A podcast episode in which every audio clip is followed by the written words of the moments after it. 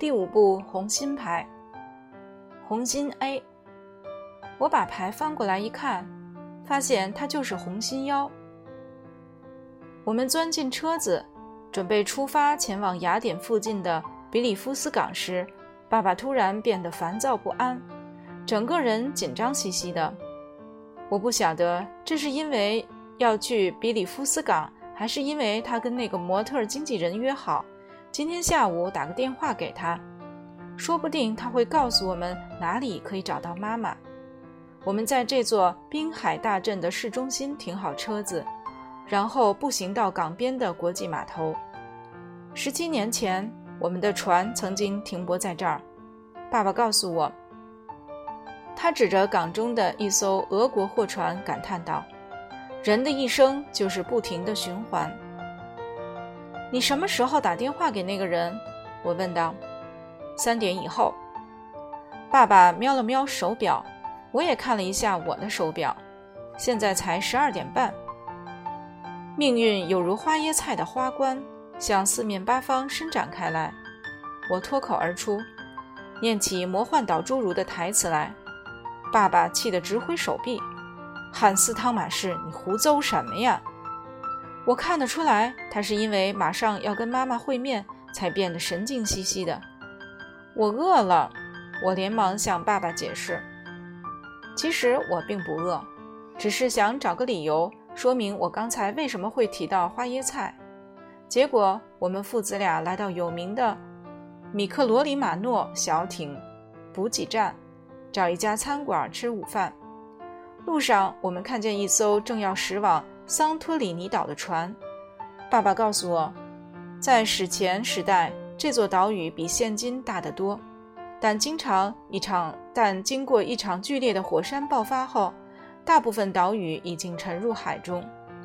午餐我们吃希腊羊肉馅饼，爸爸一直默不作声，只淡淡的说：“餐馆下方有几个渔夫在修补渔网。”不过我们倒是看了三四次手表。我们都偷偷的看，尽量不让对方发现。爸爸终于说，他该打电话了。现在是两点四十五分。临走前，爸爸替我叫了一大份冰激凌。我趁着冰激凌还没送来，赶忙从口袋中掏出放大镜和小圆面包书。这回我把小书藏在桌子边缘的下方，偷偷阅读，不让任何人发现。我爬上山丘。拼命向弗罗德爷爷的小木屋跑去，我感觉到脚下的土地在颤动，发出隆隆的响声，仿佛随时会崩裂似的。跑到木屋门前时，我回头朝山脚下的村庄望去，只见一大群侏儒冲出宴会厅，群聚在街道上。其中一个侏儒扯着嗓门大声叫嚷：“杀死他！把他们两个都杀了！”另一个侏儒跟着叫嚣，我使劲推开木屋的门，里头空荡荡的。我知道弗洛德爷爷从此不会再回来了。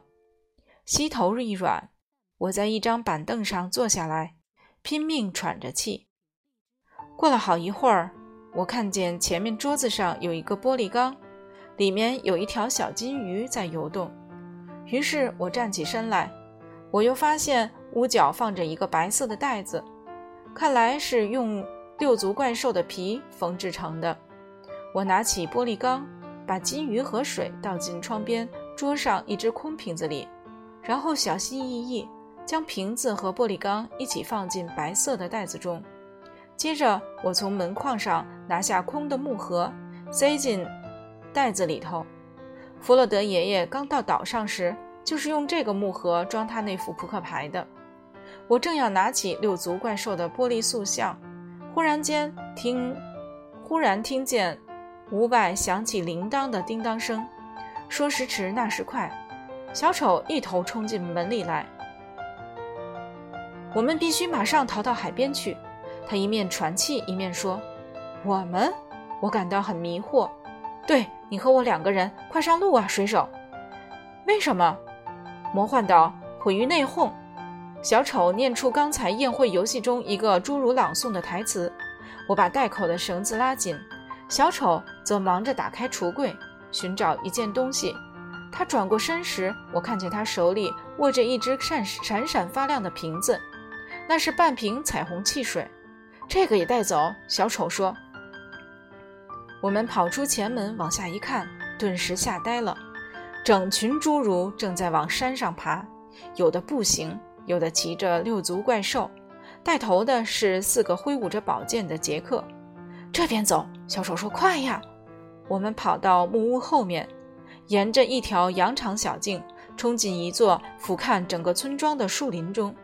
这时，第一批侏儒已经爬上山丘。小丑蹦蹦跳跳跑在我的前头，模样活像一只山羊。我心里想，这只山羊不该把铃铛挂在身上，因为那一路响个不停的叮当声会使我们的行行藏败露，招引来敌人。面包师的儿子必须找到通往海边的路。小丑一面跑一面叫声尖声叫嚷。我告诉他，刚到岛上时，我曾经穿越一个大草原。看到一群体型庞大的蜜蜂和六足怪兽，然后又遇见在田里干活的梅花二和梅花三。哦，应该往这个方向走。小丑伸出手臂，指了指左边的一条小路。我们钻出树林，站在一座悬崖上，俯瞰山下的平原。我刚到岛上时，就是站在那儿遇见第一批侏儒。小丑正要爬下崖壁。一个不留神，却绊倒在一堆乱石上，摔了一跤。他衣服上挂着铃铛，顿时叮叮当当的响起来，在山壁间引起一阵阵回音。我还以为他受了伤，不料他却跳起身来，挥舞着胳膊，开怀大笑。这个小丑身上压根儿没挂彩，我则步步为营，如履薄冰，慢慢爬下山崖。抵达山脚时，我感觉到脚下的土地。开始颤颤动。我们穿过山谷中的平原，记忆中我刚来岛上时看到的平原，似乎比现在这个平原辽阔得多。没多久，我们就看见蜜蜂。比起德国家乡的蜜蜂，这儿的蜜蜂体型大得多，但比起我当时看到的，却似乎缩小了许多。我想，我们应该往那边走。我伸出手臂。指了指前面那座高山，我们一定要爬上去吗？小丑浑身颤抖起来。我摇摇头，我是从山壁上的一个缝隙中钻出来的。那我们现在就去找那个缝隙呀，水手。小丑伸出手臂，指着平原对面那那群正朝我们冲来的侏儒，带头的是八九只六足怪兽，他们载着侏儒骑士，六蹄翻飞。扬起一堆一堆的灰尘。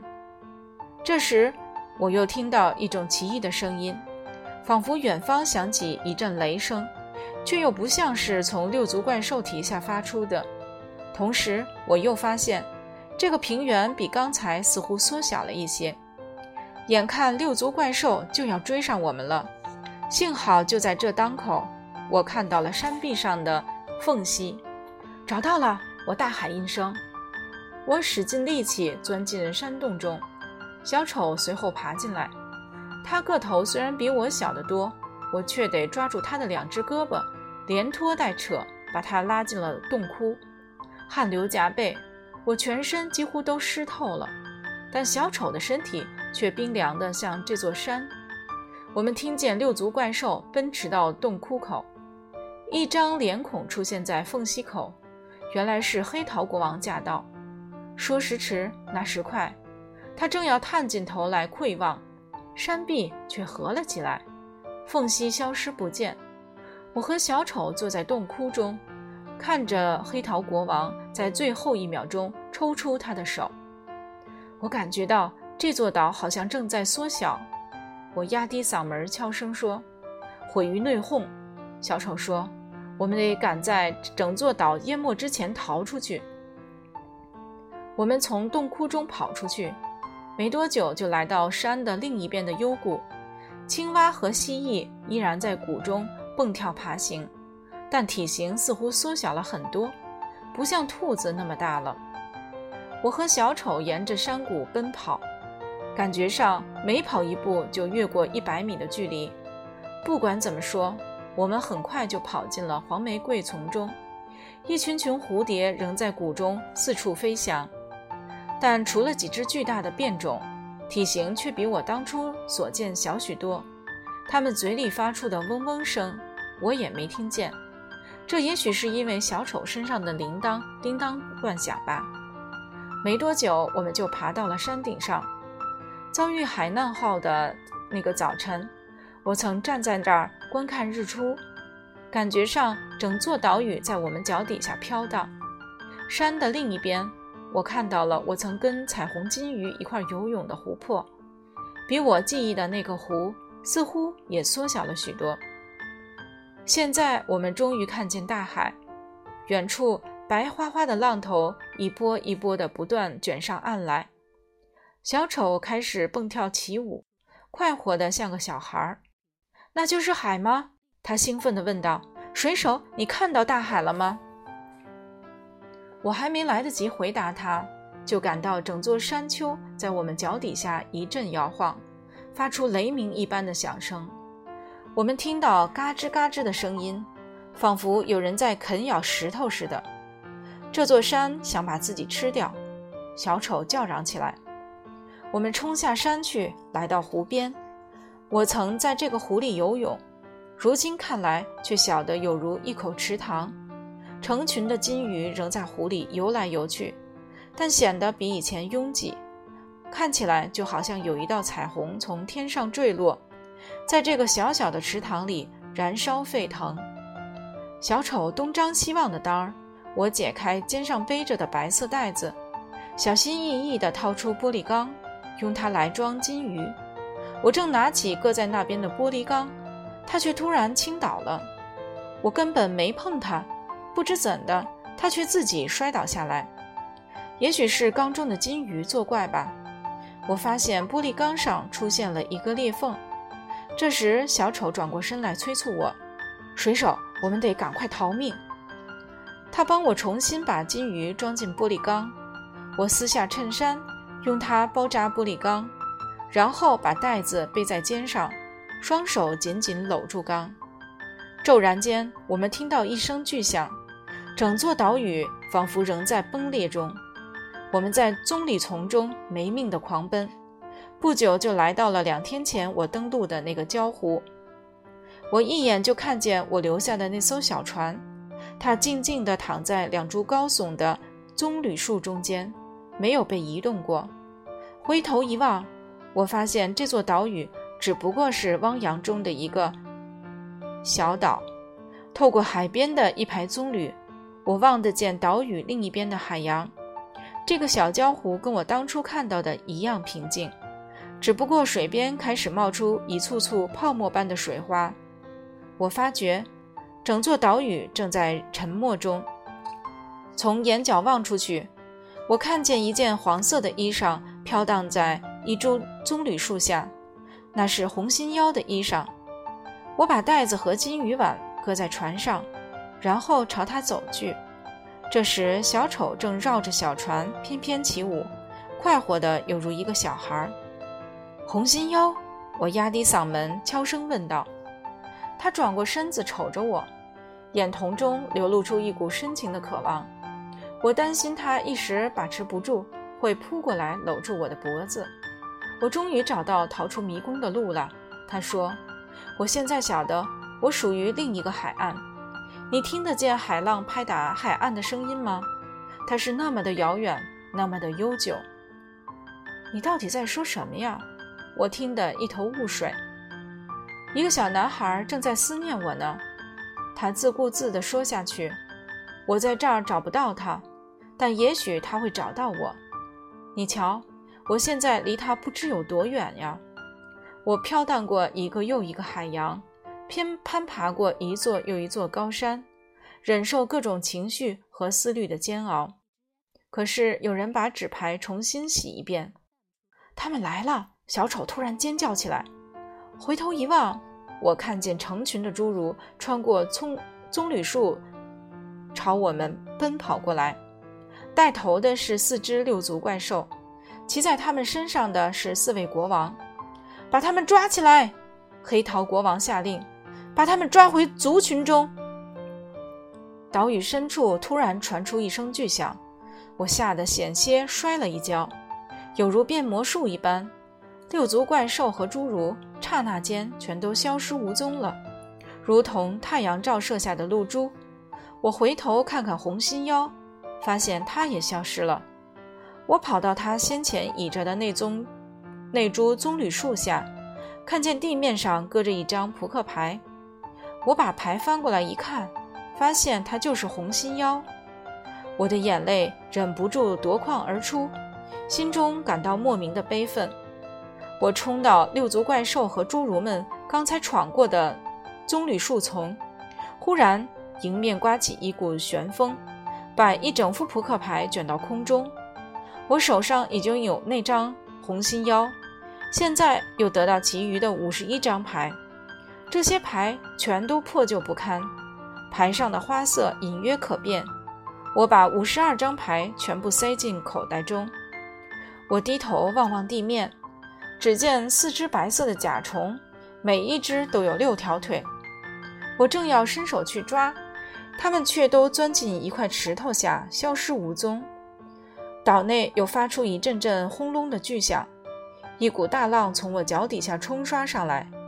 回头一看，我发现小丑操着墙、操着桨坐在船上，正准备将船划离小岛。我赶忙涉水追赶他。海水浸到我的腰际时，我奋力爬到船上。面包师的儿子到底还是决定跟我走了。小丑说。否则，我只好一个人离开这儿了。他把一只桨递给我，我们使劲力，使尽力量，一面划，一面眼睁睁望着小岛沉没到大海中。海水绕着一株株的棕榈树不住旋转冒泡，最后一株树隐没在波浪中时，我看到一只小鸟从树梢凌空而起，振翅高飞。岛屿消失在大海之际，我们必须拼命划船，才不致被回头，才不致被回头浪淹没。等我们把船划到安全的地点，停下来歇息时，我的两只手已经划得流血流出血来。小丑划得也很卖力，但他的手却一直保持干净洁白，如同前天我在弗洛德的小木屋前跟他握手时的那样。没多久，太阳就沉落在海平平面之下。我们已经在海上随风漂流了一整个晚上和一整个白天。好几次，我借故跟小丑攀谈，但他总是笑嘻嘻地坐在船上，不怎么搭理我。第二天黄昏，我们被埃伦达尔镇开来的一艘大帆船救起。我们告诉船上的人，我们原本搭乘玛利亚号。但这艘船在数天前沉没，而我们可能是仅有的生还者。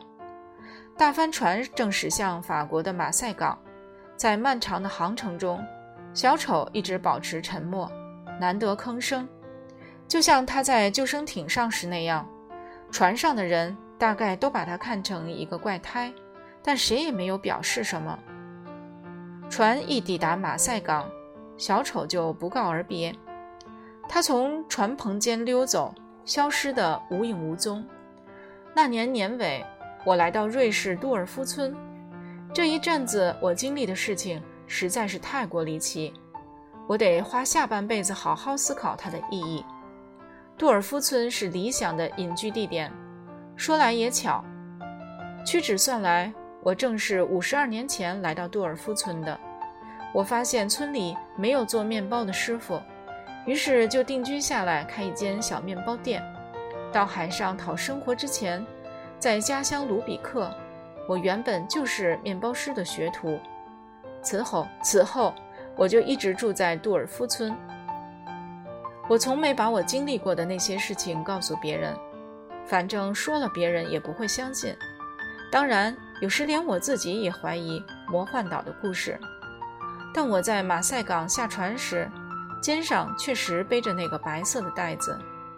这些年来，我一直小心翼翼保存着袋子和里头的东西。